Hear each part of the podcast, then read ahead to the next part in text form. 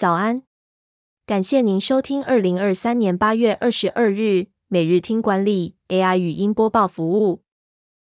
每天早上七点，用五分钟带您快速了解最受欢迎的商业新闻和职场话题。欢迎您至 Apple Podcast 或 Spotify 搜寻每日听管理，并订阅节目，还能一次浏览过往集数。另外，只要在经理人官方 LINE 聊天室输入“听书”两个字，就能解锁限量的隐藏优惠。首则文章是：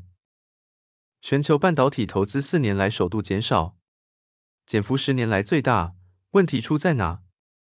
全球半导体设备投资预估将陷入萎缩，且减幅是过去十年来最大。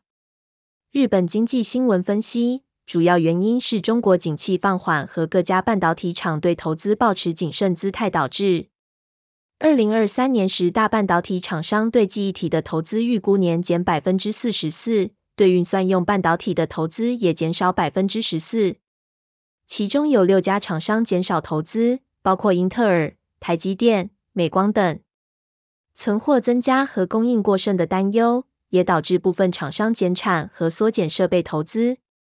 日本电子情报技术产业协会日前指出，因智慧手机 PC 需求疲弱，导致记忆体需求预估将大幅减少，逻辑需求萎缩，因此将全球半导体销售额预估值自前次预估的年减百分之四点一，大幅下修至年减百分之十点三，金额从五千五百六十五亿美元下砍至五千一百五十亿美元，将是四年来首度陷入萎缩，减幅也是四年来最大。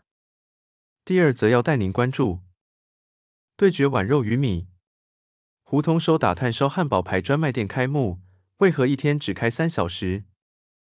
日本汉堡排名店碗肉与米七月中进驻台湾，引起排队热潮，也让日本国民美食汉堡排更受欢迎。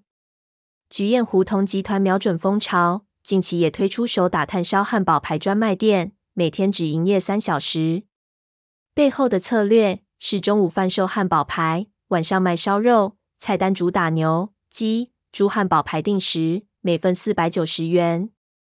胡同也预告，未来汉堡排将持续进驻自家品牌胡同烧肉夜食的中午位营业店家，提高餐厅坪效。目前胡同烧肉夜食门市分布为台北四间，台南、高雄、新竹、桃园各一间，接下来目标是展店全台。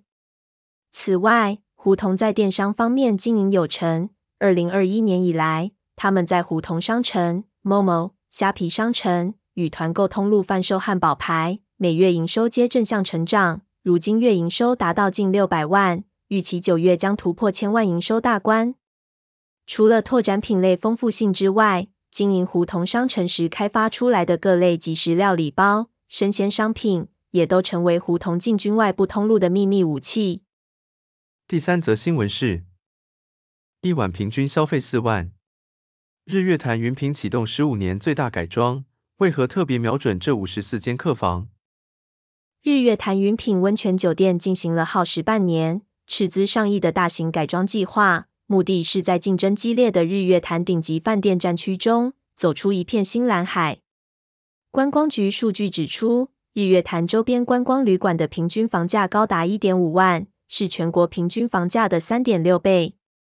而云品去年营收高达十亿元，居日月潭风景区饭店之冠。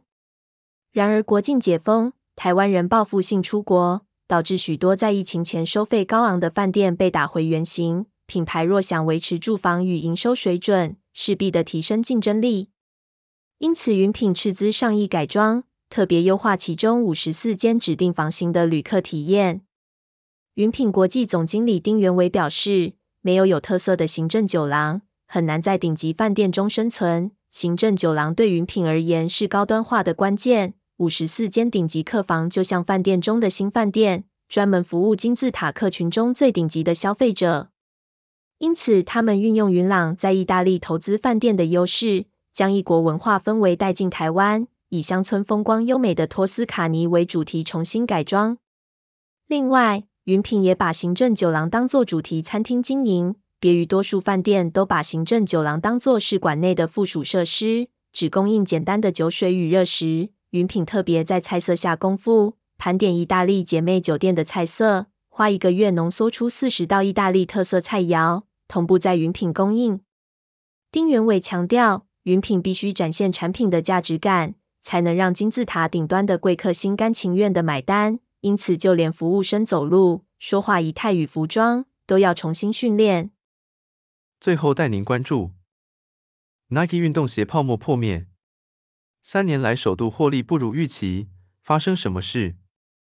？Nike 在疫情期间受益于网购潮，算是少数没受到冲击的公司，但如今却面临着库存过剩和获利下降的困境。二零二三年六月财报显示，Nike 库存数量高达八十五亿美元，比二零二一年宣称的健康库存数量高出百分之二十三。获利下降的主要原因是产品成本上升、运费和物流费用增加，以及为了清理过剩库存的促销活动增多，加上对 Nike 不利的货币汇率导致。尽管 Nike 是顶级运动服装品牌，也不能幸免于竞争对手增加和整体消费环境疲软的影响。